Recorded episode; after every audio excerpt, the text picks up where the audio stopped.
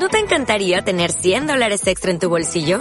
Haz que un experto bilingüe de TurboTax declare tus impuestos para el 31 de marzo y obtén 100 dólares de vuelta al instante. Porque no importa cuáles hayan sido tus logros del año pasado, TurboTax hace que cuenten. Obtén 100 dólares de vuelta y tus impuestos con 100% de precisión. Solo con Intuit TurboTax. Debes declarar para el 31 de marzo. Crédito solo aplicable al costo de la presentación federal con TurboTax Full Service. Oferta sujeta a cambios o cancelación en cualquier momento. Capítulo 3. La gen siroquesa.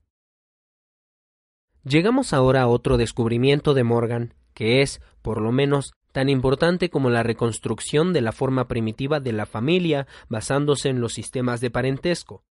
La prueba de que los grupos de consanguíneos designados por medio de nombres de animales en el seno de una tribu de indios americanos son esencialmente idénticos a la genea de los griegos, a las gentes de los romanos, de que la forma americana es la forma original de la gens, siendo la forma grecorromana una forma posterior derivada, de que toda la organización social de los griegos y romanos de los tiempos primitivos en gens, patria y tribu encuentra su paralelo fiel en la organización indoamericana de que la gens, en cuanto podemos juzgar por nuestras fuentes de conocimiento, es una institución común a todos los bárbaros hasta su paso a la civilización y después de él. Esta prueba ha esclarecido de golpe las partes más difíciles de la antigua historia griega y romana y nos ha revelado inesperadamente los rasgos fundamentales del régimen social de la época primitiva, anterior a la aparición del Estado. Por muy sencilla que parezca la cosa una vez conocida, Morgan no la descubrió hasta los últimos tiempos, en su anterior obra, dada a luz en 1871, no había llegado aún a penetrar ese secreto, cuyo descubrimiento ha hecho callar por algún tiempo a los historiadores ingleses de la época primitiva, tan llenos de seguridad en sí mismos. La palabra latina gens, que Morgan emplea para este grupo de consanguíneos, procede como la palabra griega del mismo significado, genos, de la raíz aria común gan en alemán, donde según la regla la G aria debe ser reemplazada por la K, kan, que significa engendrar. Las palabras gens en latín, genos en griego, shanas en sánscrito, kuni en gótico, según la regla anterior, kian en antiguo escandinavo y anglosajón, king en inglés y kins en medio alto alemán, significan de igual modo linaje descendencia.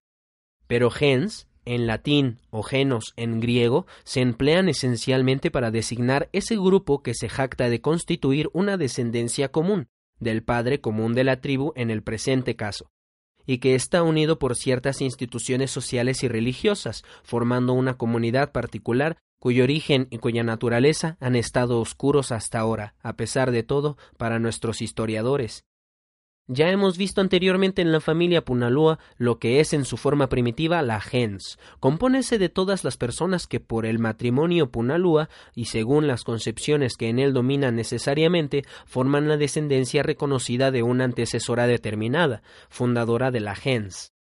Siendo incierta la paternidad en esta forma de familia, solo cuenta la filiación femenina. Como los hermanos no se pueden casar con sus hermanas, sino con mujeres de otro origen, los hijos procreados con estas mujeres extrañas quedan fuera de la gens, en virtud del derecho materno. Así pues, no quedan dentro del grupo sino los descendientes de las hijas de cada generación. Los de los hijos pasan a las gens de sus respectivas madres. ¿Qué sucede, pues, con este grupo consanguíneo? Así que se construye como grupo aparte frente a grupos del mismo género en el seno de una misma tribu. Como forma clásica de esta gens primitiva, Morgan toma la de los iroqueses y especialmente la de la tribu de los Sénecas. Hay en esta ocho gens que llevan nombres de animales. La primera, lobo, la segunda, oso, la tercera, tortuga, la cuarta, castor, la quinta, ciervo, la sexta, becada, la séptima, garza y la octava, halcón. En cada gens hay las costumbres siguientes. La primera, elige el sachem, representante en tiempo de paz, y el caudillo, jefe militar. El sachem debe elegirse en la misma gens y sus funciones son hereditarias en ella, en el sentido de que deben ser ocupadas enseguida en caso de quedar vacantes. El jefe militar puede elegirse fuera de la gens, y a veces su puesto puede permanecer vacante. Nunca se elige Sachem al hijo del anterior por estar vigente entre los iroqueses el derecho materno y pertenecer, por tanto, el hijo a otra gens, pero con frecuencia se elige al hermano del Sachem anterior o al hijo de su hermana. Todo el mundo, hombres y mujeres, toman parte en la elección, pero ésta debe ratificarse por las otras siete gens, y sólo después de cumplida esta condición es el electo solemnemente instaurado en su puesto por el Consejo Común de toda la generación iroquesa. Más adelante se verá la importancia de este punto. El poder del Sachem en el seno de la gens es paternal, de naturaleza puramente moral, no dispone de ningún medio coercitivo. Además, ex oficio es miembro del Consejo de Tribu de los Sénecas, así como del Consejo de toda la Federación Iroquesa. El jefe militar únicamente puede dar órdenes en las expediciones militares. La segunda, depone a su discreción al Sachem y al caudillo, también en este caso toman parte en la votación hombres y mujeres juntos. Los dignatarios de puestos pasan a ser enseguida simples guerreros como los demás, personas privadas. También el consejo de tribu puede deponer a los sachem, hasta contra la voluntad de la gens. La tercera, ningún miembro tiene derecho a casarse en el seno de la gens. Esta es la regla fundamental de la gens, el vínculo que la mantiene unida es la expresión negativa del parentesco consanguíneo, muy positivo, en virtud del cual constituyen una gens los individuos comprendidos en ella. Con el descubrimiento de este sencillo hecho, Morgan ha puesto en claro por primera vez la naturaleza de la gens. Cuán poco se había comprendido esta, nos lo prueban los relatos que se nos hacían anteriormente respecto a los salvajes y los bárbaros, relatos donde las diferentes agrupaciones cuya reunión forma la organización gentilicia se confunden sin orden ni concierto, dándoles, sin hacer diferencia alguna, los nombres de tribu, clan, zum, etc., y de los cuales dícese de vez en cuando que el matrimonio está prohibido en el seno de semejantes corporaciones. Tal es el origen de la irreparable confusión en la que MacLennan, hecho un Napoleón, ha puesto orden con esta sentencia inapelable. Todas las tribus se dividen en unas donde está prohibido el matrimonio entre los miembros de la tribu, exógamas, y otras donde se permite, endógamas. Y después de haber embrollado definitivamente las cosas, se ha lanzado a las más hondas disquisiciones para establecer cuál de esas absurdas categorías creadas por él es la más antigua, si la exogamia o la endogamia. Este absurdo ha concluido por sí solo al descubrirse la gens basada en el parentesco consanguíneo y la resultante imposibilidad del matrimonio entre los miembros. Es evidente que en el estadio en que hallamos a los iroqueses la prohibición del matrimonio dentro de la gens se observa inviolablemente. Cuarta. La propiedad de los difuntos pasaba a los demás miembros de la gens, pues no debía salir de ésta, Dada la poca monta de los que un iroqués podía dejar a su muerte, las herencias se dividían entre los parientes gentiles más próximos, es decir, entre sus hermanos y hermanas carnales y el hermano de su madre, si el difunto era varón, y si era hembra, entre sus hijos y hermanas carnales, quedando excluidos sus hermanos. Por el mismo motivo, el marido y la mujer no podían ser herederos uno del otro, ni los hijos serlo del padre. Quinta, los miembros de la gen se debían entre sí ayuda y protección, y sobre todo auxilio mutuo para vengar las injurias hechas por extraños. Cada individuo confiaba su seguridad a la protección de la gens, y podía hacerlo. Todo lo que lo injuriaba, injuriaba a la gens entera. De ahí, de los lazos de sangre en la gens, nació la obligación de la venganza que fue reconocida en absoluto por los iroqueses. Si un extraño a la gens mataba a uno de sus miembros, la gens entera de la víctima estaba obligada a vengarlo. Primero se trataba de arreglar el asunto. La gens del matador celebraba consejo y hacía proposiciones de arreglo pacífico a la de la víctima, ofreciendo casi siempre la expresión de su sentimiento por lo acaecido y regalos de importancia. Si se aceptaban estos, el asunto quedaba zanjado. En el caso contrario, la gens ofendida designaba a uno o varios vengadores obligados a perseguir y a matar al asesino. Si así sucedía, la gens de este último no tenía ningún derecho a quejarse quedaban saldadas las cuentas. 6. La gens tiene nombres determinados, o una serie de nombres que sólo ella tiene derecho a llevar en toda la tribu, de suerte que el nombre de un individuo indica inmediatamente a qué gens pertenece. Un nombre gentil lleva vinculados indisolublemente derechos gentiles. 7. Puede adoptar extraños en su seno, admitiéndoles así en la tribu, Los prisioneros de guerra a quienes no se condenaba a muerte se hacían de este modo al ser adoptados por una de las gens, miembros de las tribus de los Sénecas, y con ello entraban en posesión de todos los derechos de la gens y de la tribu. La adopción se hacía a propuesta individual de algún miembro de la gens, de algún hombre que aceptaba al extranjero como hermano o como hermana, o de alguna mujer que lo aceptaba como hijo. La admisión solemne en la gens era necesaria en concepto de ratificación. A menudo, gens muy reducidas en número por causas excepcionales se forzaban de nuevo así adoptando en masa a miembros de otras gens con el consentimiento de esta última. Entre los iroqueses, la admisión solemne en la gens verificábase en sesión pública del Consejo de Tribu, lo que hacía prácticamente de esta solemnidad una ceremonia religiosa. 8. Es difícil probar en las gens indias la existencia de solemnidades religiosas especiales, pero las ceremonias religiosas de los indios están más o menos relacionadas con las gens. En las seis fiestas anuales de los iroqueses, los sachem y los caudillos, en atención a sus cargos, contábanse entre los guardianes de la fe y ejercían funciones sacerdotales. 9. La gens tiene un lugar común de inhumación. Este ha desaparecido ya entre los iroqueses del estado de Nueva York, que hoy viven apretados en medio de los blancos, pero ha existido en otros tiempos. Todavía subsiste entre otros indios, por ejemplo entre los tuscaroras, próximos parientes de los iroqueses. Aun cuando son cristianos, los tuscaroras tienen en el cementerio una determinada fila de sepulturas para cada gens, de tal suerte que la madre está enterrada allí en la misma hilera que los hijos, pero no en el padre, y entre los iroqueses también la gens entera asiste al entierro de un muerto, se ocupa de la tumba, de los discursos fúnebres, etc.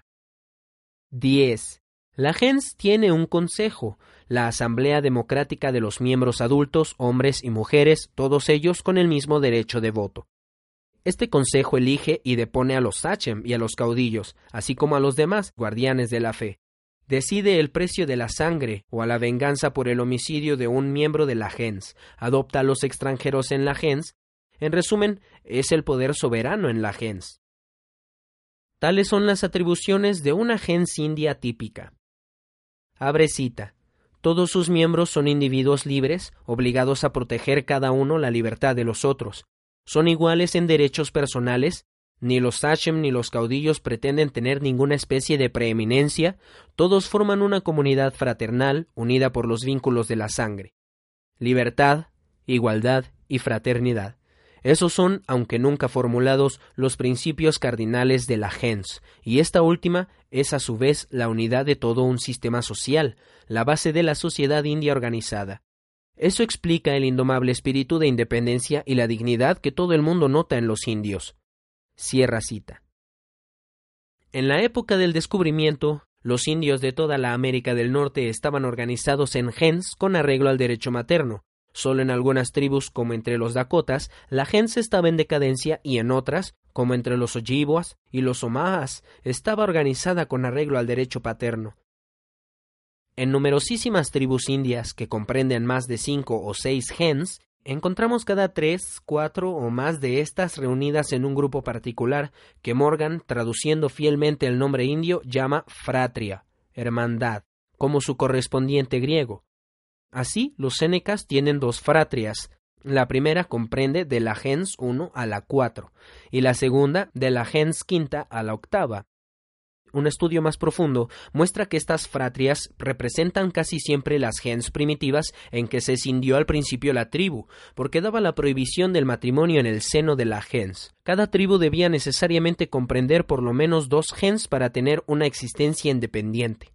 A medida que la tribu aumentaba en número, cada gens volvía a escindirse en dos o más, que desde entonces aparecían cada una de ellas como una gens particular, al paso que la gens primitiva, que comprende todas las gens hijas, continúa existiendo como fratria.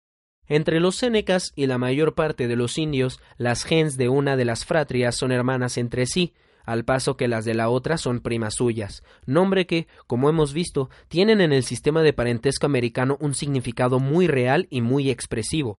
Originariamente ningún Séneca podía casarse en el seno de su fratria. Sin embargo, esta usanza desapareció muy pronto quedando limitada a la gens. Según una tradición que circula entre los Sénecas, el oso y el ciervo fueron las dos gens primitivas de la que se desprendieron con el tiempo las demás. Una vez arraigada, esa nueva organización fue modificándose con arreglo a las necesidades. Si se extinguían las gens de una fratria, hacíase pasar a veces a ella gens enteras de otras fratrias.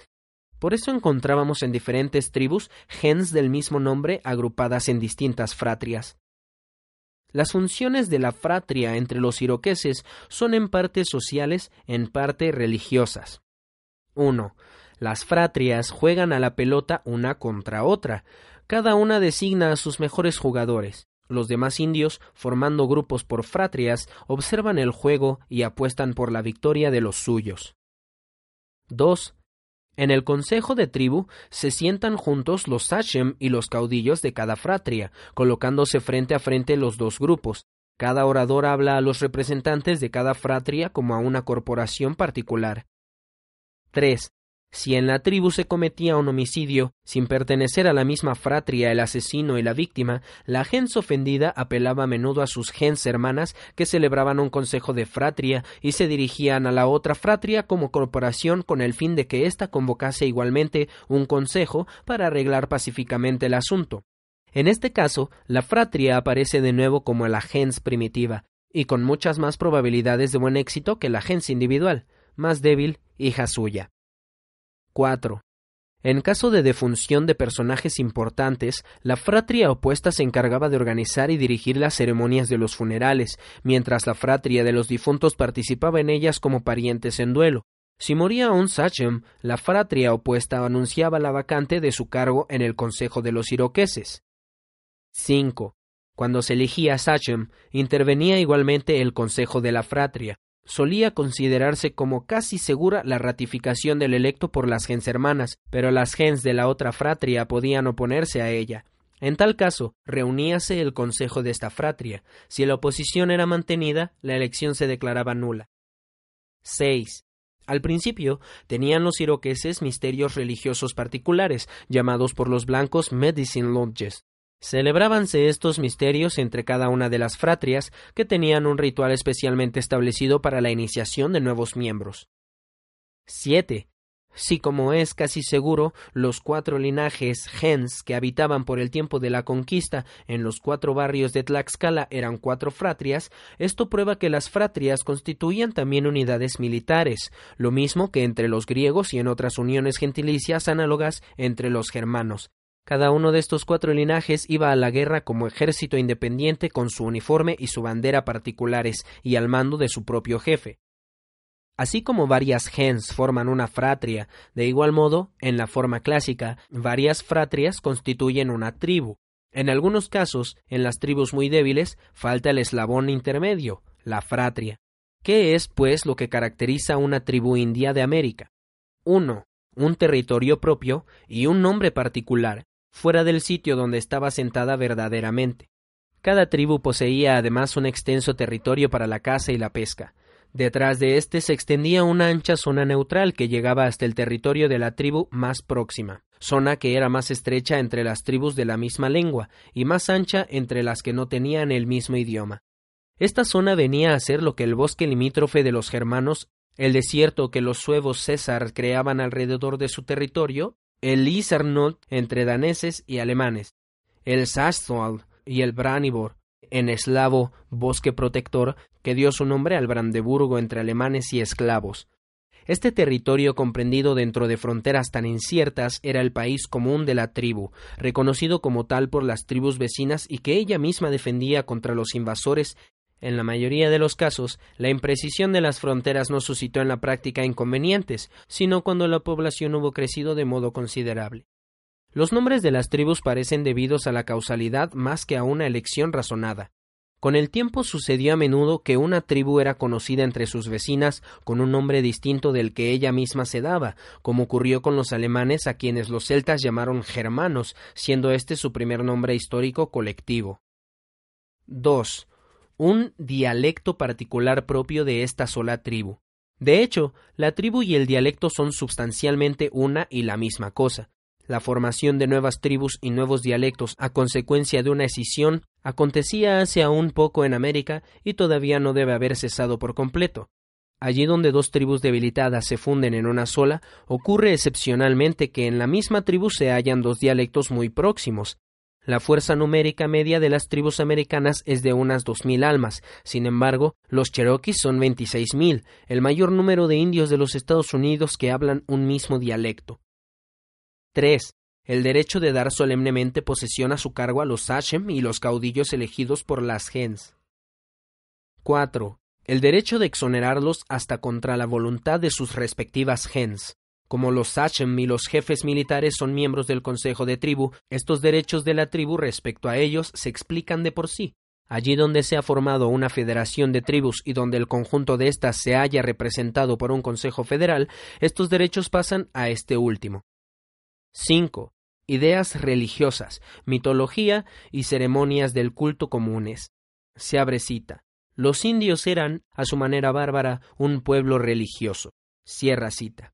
Su mitología no ha sido aún objeto de investigaciones críticas. Personificaban ya sus ideas religiosas, espíritus de todas clases, pero el estadio inferior de la barbarie en el cual estaban no conoce aún representaciones plásticas, lo que se llama ídolos.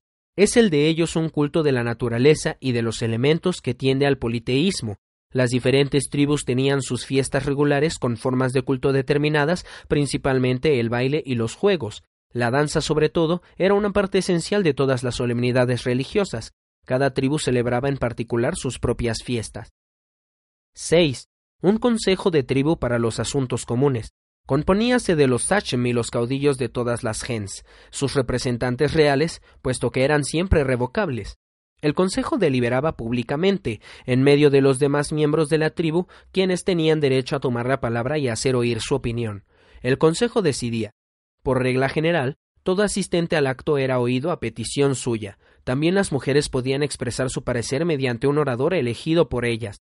Entre los iroqueses, las resoluciones definitivas debían ser tomadas por unanimidad, como se requería para ciertas decisiones en las comunidades de las marcas alemanas.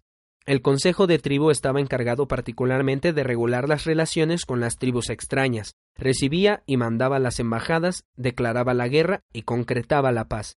Si llegaba a estallar la guerra, solía hacerse casi siempre valiéndose de voluntarios. En principio, cada tribu considerábase en estado de guerra con otra tribu con quien expresamente no hubiera convenido un tratado de paz.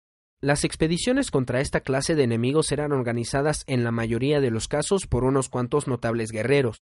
Estos ejecutaban una danza guerrera y todo el que les acompañaba en ella declaraba de ese modo su deseo de participar en la campaña. Formábase enseguida un destacamento y se ponía en marcha. De igual manera, grupos de voluntarios solían encargarse de la defensa del territorio de la tribu atacada. La salida y el regreso de estos grupos de guerreros daban siempre lugar a festividades públicas. Para esas expediciones no era necesaria la aprobación del Consejo de Tribu y ni se pedía ni se daba. Eran estas exactamente como las expediciones particulares de las mesnadas germanas, según las describe Tácito, con la sola diferencia de que los grupos de guerreros tienen ya entre los germanos un carácter más fijo y constituyen un sólido núcleo, organizado en tiempos de paz, en torno al cual se agrupan los demás voluntarios en caso de guerra. Los destacamientos de esta especie rara vez eran numerosos. Las más importantes expediciones de los indios a una grandes distancias se realizaban con fuerzas insignificantes, cuando se juntaban varios de estos destacamentos para acometer una gran empresa, cada uno de ellos obedecía a su propio jefe. La unidad del plan de campaña asegurábase, bien o mal, por medio de un consejo de estos jefes.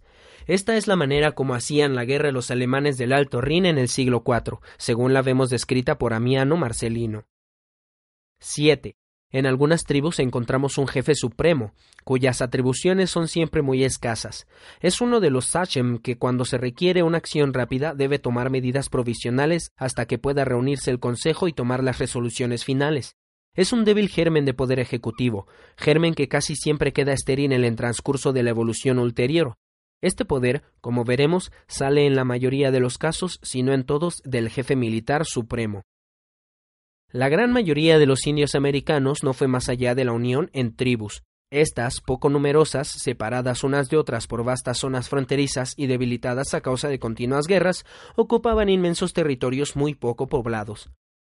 Acá y allá se formaban alianzas entre tribus consanguíneas por efecto de necesidades momentáneas, con las cuales tenían término, pero en ciertas comarcas, tribus parientes en su origen y separadas después se reunieron de nuevo en federaciones permanentes, dado así el primer paso hacia la formación de naciones.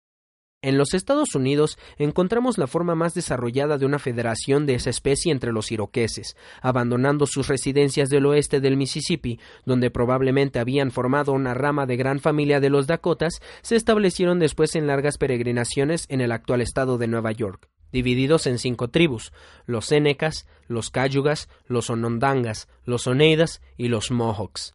Vivían de la pesca, la caza y una horticultura rudimentaria y habitaban en aldeas fortificadas en su mayoría con estacadas.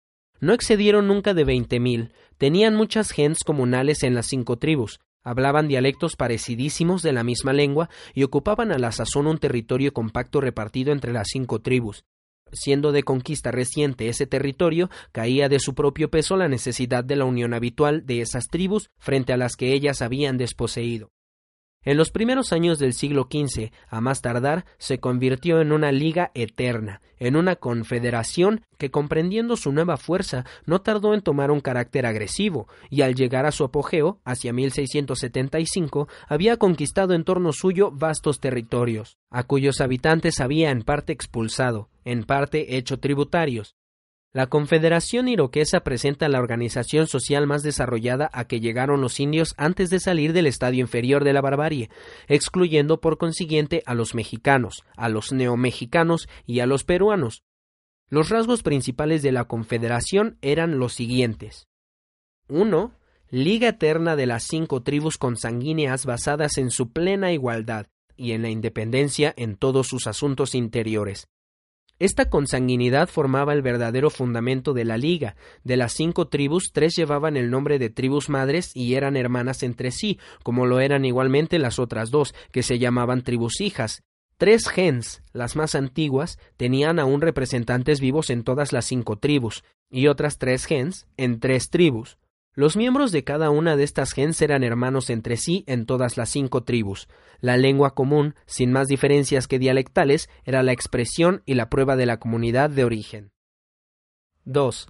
El órgano de la Liga era un Consejo Federal de cincuenta sachem, todos de igual rango y dignidad. Este consejo decidía en última instancia todos los asuntos de la Liga. 3. Estos cincuenta títulos de sachem cuando se fundó la liga, se distribuyeron entre las tribus y las gens, y eran sus portadores los representantes de los nuevos cargos expresamente instituidos para las necesidades de la Confederación. A cada vacante eran elegidos de nuevo por las gens interesadas y podían ser depuestos por ellas en todo tiempo, pero el derecho de darles posesión de su cargo correspondía al Consejo Federal. 4. Estos sachem federales lo eran también en sus tribus respectivas y tenían voz y voto en el Consejo de Tribu. 5. Todos los acuerdos del Consejo Federal debían tomarse por unanimidad. 6. El voto se daba por tribu, de tal suerte que todas las tribus y en cada una de ellas todos los miembros del Consejo debían votar unánimemente para que se pudiese tomar un acuerdo válido. 7. Cada uno de los cinco consejos de tribu podía convocar al Consejo Federal, pero éste no podía convocarse a sí mismo. 8. Las sesiones se celebraban delante del pueblo reunido. Cada iroqués podía tomar la palabra. Solo el consejo decidía. 9. La Confederación no tenía ninguna cabeza visible personal, ningún jefe con poder ejecutivo. 10.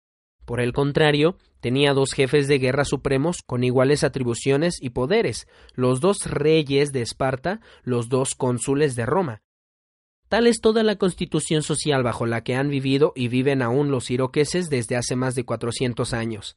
La he descrito con detalle, siguiendo a Morgan, porque aquí podemos estudiar la organización de una sociedad que no conocía aún el Estado. El Estado presupone un poder público particular, separado del conjunto de los respectivos ciudadanos que lo componen y Maurer reconoce con fiel instinto la constitución de la marca alemana como una institución puramente social diferente por esencia del Estado, aun cuando más tarde le sirvió en gran parte de base. En todos sus trabajos, Maurer observa que el poder público nace gradualmente tanto a partir de las constituciones primitivas de las marcas, las aldeas, los señoríos y las ciudades, como al margen de ellas. Entre los indios de América del Norte vemos cómo una tribu unida en un principio se extiende poco a poco por un continente inmenso, cómo, escindiéndose las tribus, se convierten en pueblos, en grupos enteros de tribus, cómo se modifican las lenguas, no solo hasta llegar a ser incomprensibles unas para otras, sino hasta el punto de desaparecer todo vestigio de la prístina unidad cómo en el seno de las tribus se cinden en varias gens individuales y las viejas gens madres se mantienen bajo la forma de fratrias, y cómo los nombres de estas gens más antiguas se perpetúan en las tribus más distantes y separadas más largo tiempo. El lobo y el oso son aún nombres gentilicios en la mayoría de las tribus indias. Y a todas estas tribus corresponde, en general, la constitución antes descrita, con la única excepción de que muchas de ellas no llegan a la liga entre tribus parientes. Pero dada la gens como unidad social, vemos también con qué necesidad casi ineludible, por ser natural, se deduce de esa unidad toda la constitución de la gens, de la fratria y de la tribu. Todos los tres grupos son diferentes gradaciones de consanguinidad, encerrado cada uno en sí mismo y ordenado con sus propios asuntos, pero completando también a los otros. Y el círculo de los asuntos que les compete abarca el conjunto de los negocios sociales de los bárbaros del estado inferior. Así pues, siempre que en un pueblo hallemos las gens como una unidad social, debemos también buscar una organización de la tribu semejante a la que hemos descrito, y allí donde, como entre los griegos y los romanos, no faltan las fuentes de conocimiento, no solo la encontraremos, sino que además nos convenceremos de que en todas partes donde estas fuentes son deficientes para nosotros, la comparación con la institución social americana nos ayuda a despejar las mayores dudas y a adivinar los más difíciles enigmas. Admirable constitución esta de la gens, con toda su ingenua sencillez, sin soldados, gendarmes, ni policía, sin nobleza, sin reyes, gobernadores, prefectos o jueces, sin cárceles ni procesos, todo marcha con regularidad, Todas las querellas y todos los conflictos los zanja la colectividad a quien conciernen la gens o la tribu, o las diversas gens entre sí, solo como último recurso rara vez empleado aparece la venganza, de la cual no es más que una forma civilizada nuestra pena de muerte, con todas las ventajas y todos los inconvenientes de la civilización. No hace falta ni siquiera una parte mínima del actual aparato administrativo, tan vasto y complicado, aun cuando son muchos más que en nuestros días los asuntos comunes, pues la economía doméstica es común para una serie de familias y es comunista. El suelo es propiedad de la tribu y los hogares solo disponen, con carácter temporal, de pequeñas huertas. Los propios interesados son quienes resuelven las cuestiones y en la mayoría de los casos una osanza secular lo ha regulado ya todo. No puede haber pobres ni necesitados. La familia comunista y la gens conocen sus obligaciones para con los ancianos, los enfermos y los inválidos de guerra. Todos son iguales y libres, incluidas las mujeres. No hay aún esclavos y por regla general tampoco se da el sojuzgamiento de tribus extrañas. Cuando los iroqueses hubieron vencido en 1651 a los serios y a la nación neutral, les propusieron entrar en la confederación con iguales derechos, Solo al rechazar los vencidos esta proposición fueron desalojados de su territorio. ¿Qué hombres y qué mujeres ha producido semejante sociedad? Nos lo prueba la admiración de todos los blancos que han tratado con indios no degenerados ante la dignidad personal, la rectitud, la energía de carácter y la intrepidez de estos bárbaros. Recientemente hemos visto en África ejemplos de esa intrepidez, los cafres de Azululandia hace algunos años y los nubios hace pocos meses, dos tribus en las cuales no se han extinguido aún las instituciones gentiles, han hecho lo que no sabría hacer ninguna tropa europea armados nada más que con lanzas y venablos, sin armas de fuego, bajo la lluvia de balas de los fusiles de repetición de la infantería inglesa, reconocida como la primera del mundo para el combate en orden cerrado, se echaron encima de sus bayonetas, sembraron más de una vez el pánico entre ella y concluyeron por derrotarla a pesar de la colosal desproporción entre las armas y aun cuando no tienen ninguna especie de servicio militar ni saben lo que es hacer la instrucción. Lo que puede hacer y soportar lo sabemos por las lamentaciones de los ingleses, según los cuales un cafre recorre veinticuatro horas más trayecto y a mayor velocidad que un caballo. Se abrecita, hasta su más pequeño músculo sobresale, acerado, duro, como una tralla de látigo, decía un pintor inglés. Tal era el aspecto de los hombres y de la sociedad humana antes de que se produjese la escisión en las clases sociales. Y si comparamos su situación con la de la inmensa mayoría de los hombres civilizados de hoy, veremos que la diferencia entre el proletario y el campesino de nuestros días y el antiguo libre gentilis es enorme. Este es un aspecto de la cuestión, pero no olvidemos que esta organización estaba llamada a perecer. No fue más allá de la tribu. La federación de las tribus indica ya el comienzo de su decadencia, como lo veremos y como ya lo hemos visto en las tentativas hechas por los iroqueses para someter a otras tribus. Lo que estaba fuera de la tribu estaba fuera de la ley. Allí donde no existía expresamente un tratado de paz, la guerra reinaba entre las tribus y se hacía con la crueldad que distingue al ser humano del resto de los animales, y que solo más adelante quedó suavizado por el interés. El régimen de la gens en pleno florecimiento, como lo hemos visto en América, suponía una producción en extremo rudimentaria y por consiguiente una población muy diseminada en un vasto territorio, y por lo tanto una sujeción casi completa del hombre a la naturaleza exterior, incomprensible y ajena para el hombre, lo que se refleja en sus pueriles ideas religiosas. La tribu era la frontera del hombre, lo mismo contra los extraños que para sí mismo. La tribu, la gens y sus instituciones eran sagradas e inviolables, constituían un poder superior dado por la naturaleza, al cual cada individuo quedaba sometido sin reserva en sus sentimientos, ideas y actos. Por más imponentes que nos parecen los hombres de esta época, apenas si se diferenciaban unos de otros, estaban aún sujetos, como dice Marx, al cordón umbilical de la comunidad primitiva el poderío de esas comunidades primitivas tenía que quebrantarse y se quebrantó. Pero se deshizo por influencias que desde un principio se nos parecen como una degradación, como una caída desde la sencilla altura moral de la antigua sociedad de las gens.